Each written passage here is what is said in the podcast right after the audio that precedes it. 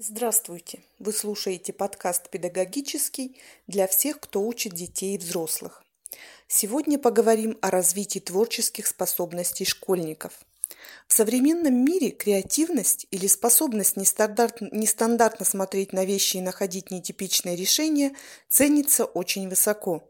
Но в интернете доступна любая информация, поэтому нас все сложнее удивить.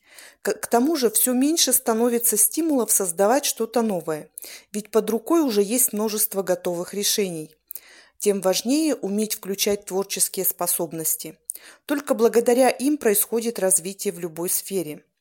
Не всегда хорошая успеваемость свидетельствует о развитом творческом мышлении и наоборот.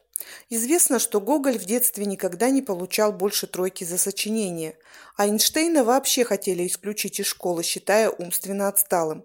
Зачаты, зачастую учителя негативно относятся к попыткам ученика выйти за рамки установленных правил при выполнении задания.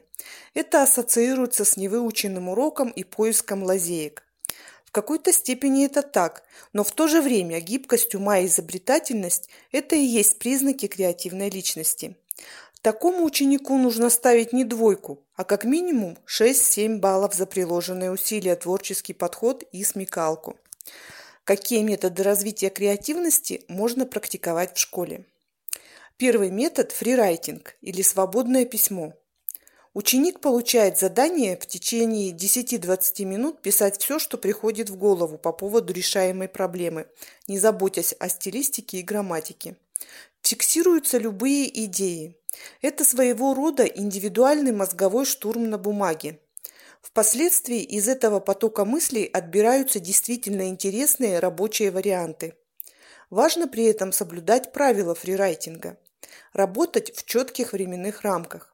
Писать быстро и непрерывно. Не прилагать сверхусилий, отпустить сознание.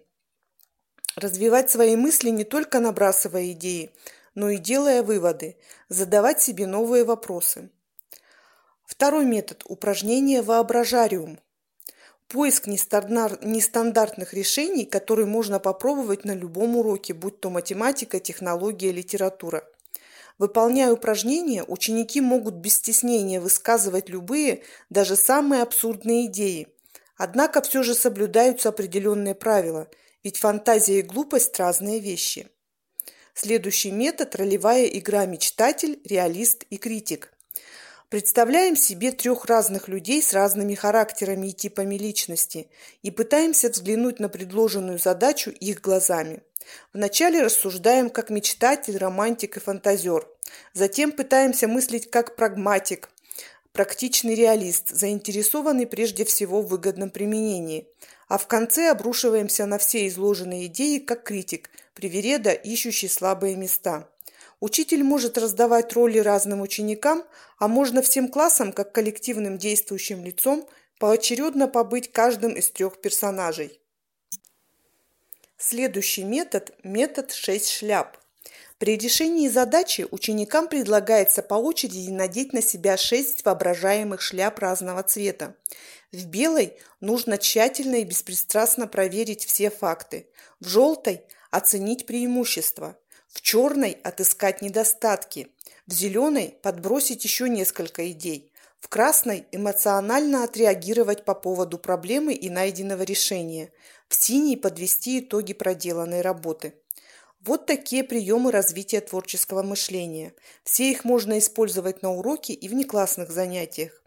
Какие-нибудь из этих методов, методов применяли на практике? Что из этого получилось? Это был подкаст «Педагогический». Благодарю за внимание. Встретимся в следующем выпуске.